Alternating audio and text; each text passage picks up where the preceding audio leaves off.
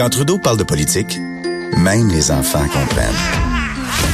Jusqu'à 13h, vous écoutez Trudeau le midi. Cube Radio. Tel qu'annoncé avant la pause, la ministre de la Santé et des Services sociaux, Mme Danielle Mécan, qui est en studio avec moi. Bon midi, Mme Mécan. Bonjour, M. Trudeau. Madame Mécan, allons droit au but. Euh, pendant des années, la Coalition Avenir Québec, comme les autres partis d'opposition à l'époque, ont dénoncé les hausses de salaire euh, qui étaient attribuées aux médecins. Et là, ce matin, si on se fie à l'article de la presse, on a l'impression que finalement, la Coalition Avenir Québec, plutôt que de couper dans les, dans les, dans, les salaires, dans les bonis et autres, ben, finalement, va décaisser et va donner davantage euh, d'argent aux médecins spécialistes, aux omnipraticiens. Est-ce que c'est ça qu'on doit comprendre ou il y, a, il, y a, il y, a, matière de préciser peut-être? Ah, il y a matière à préciser. D'abord, euh, aujourd'hui, on parle de médecins de famille. On parle pas de médecins spécialistes. C'est une autre question, les médecins spécialistes. Les médecins de famille, il y a une entente qui a été signée en 2018, l'année dernière, et on avait un montant à verser cette année, même sans condition. Là.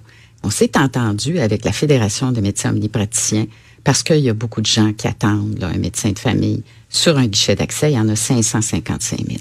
On s'est entendu de donner des incitatifs aux médecins de famille. De toute façon, il y aurait eu de l'argent.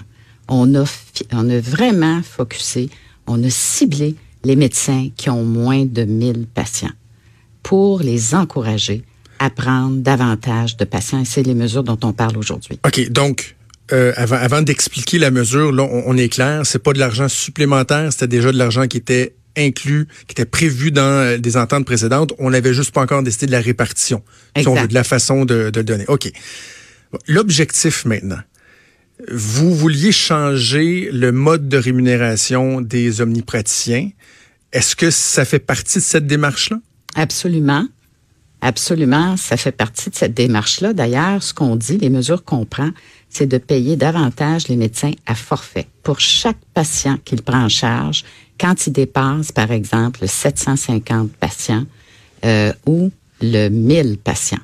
Alors, pour des, des, médecins qui sont en bas de 750 patients de prise en charge, on va donner un forfait, aussitôt qui vont dépasser le 750.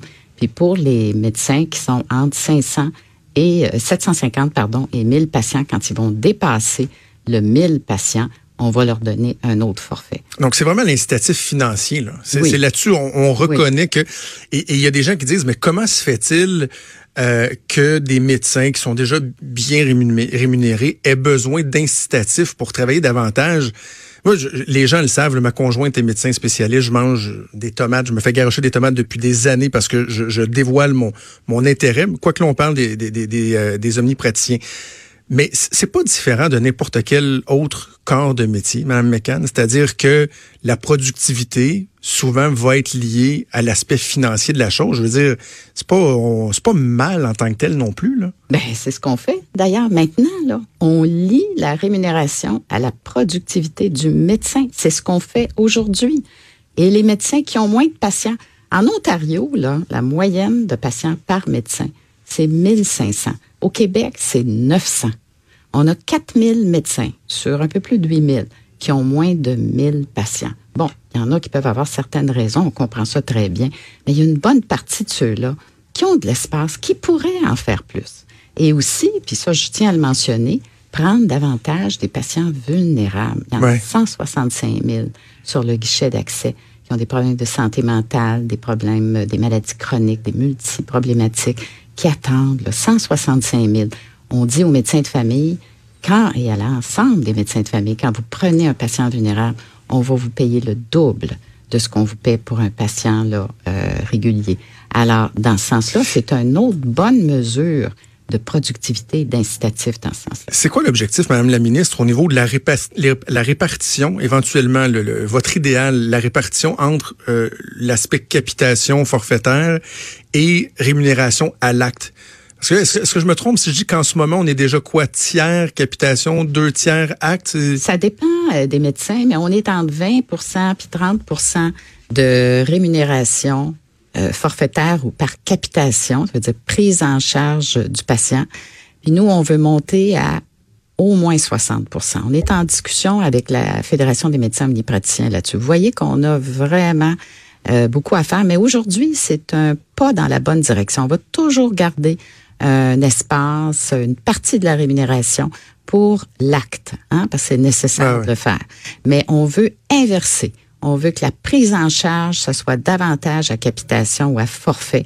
Ce qu'on fait aujourd'hui parce que l'environnement a changé. Les équipes multidisciplinaires, les infirmières praticiennes spécialisées, le médecin de famille peut déléguer à ses équipes et il peut en prendre plus de patients dans ce Parce qu'il y aura, je, veux que les gens comprennent bien ce qu'est la capitation.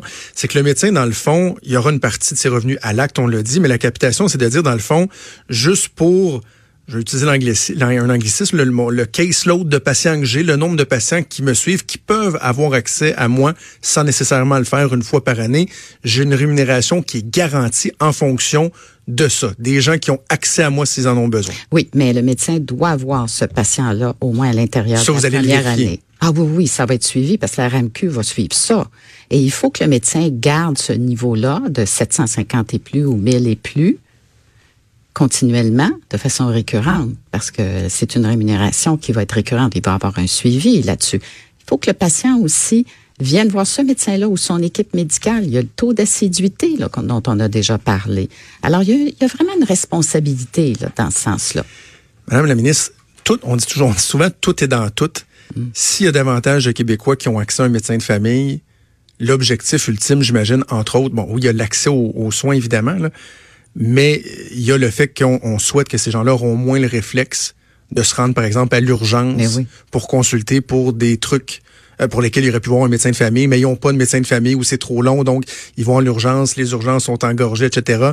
C'est une grande roue qui tourne. On est en train d'implanter le rendez-vous Santé Québec, puis on veut que les plages horaires des médecins hein, soient vraiment connues là, de leurs patients. Ça, ça va aider beaucoup les médecins et les patients. On veut vider le guichet est-ce que c'est réaliste de le vider? le docteur Godin, le président de la Fédération des omnipraticiens, semblait dire qu'il y aura toujours là un, c'est quoi, c'est un 140 000, que, que ce ne sera pas possible de le vider carrément? Oui. Ben, quand on dit vider, en fait, le plus possible, parce que c'est vrai qu'il peut y avoir des circonstances qui font qu'on revient sur le guichet, un médecin qui prend sa retraite, puis qu'on a un laps de temps avant de pouvoir prendre en charge les patients. Mais on veut vraiment le plus possible que les gens ne soit plus sur le guichet, qu'il soit inscrit. Puis on pense dans la prochaine année avec ces mesures-là qu'on va faire des grandes avancées.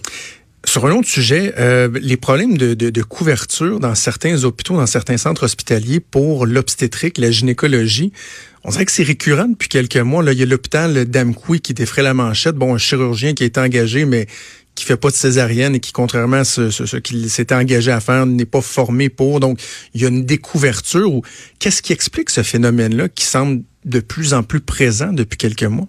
Ben, d'abord, il faut régler Amqui. Ça, je veux le dire euh, tout de suite. Là, puis on travaille très intensivement là-dessus. Puis je, en tout cas, je, on voit un petit peu de lumière au bout du tunnel. Là, puis j'attends une confirmation.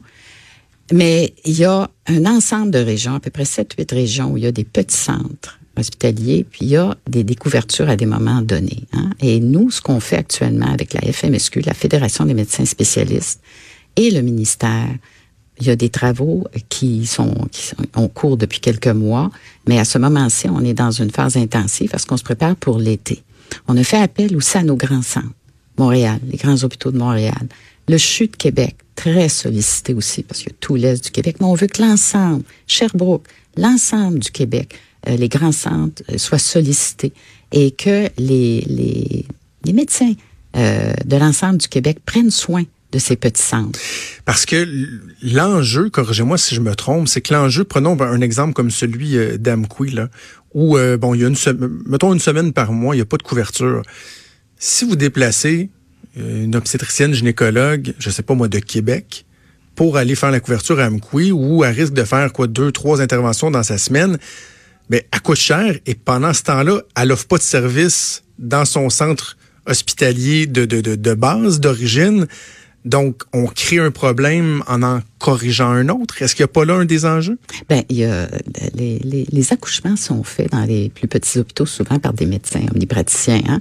Mais c'est pour ça que c'est souvent euh, des chirurgiens qui font des césariennes, qui sont dans ces hôpitaux-là. Il y a une situation spéciale à Amqui qu'on va régler d'ailleurs.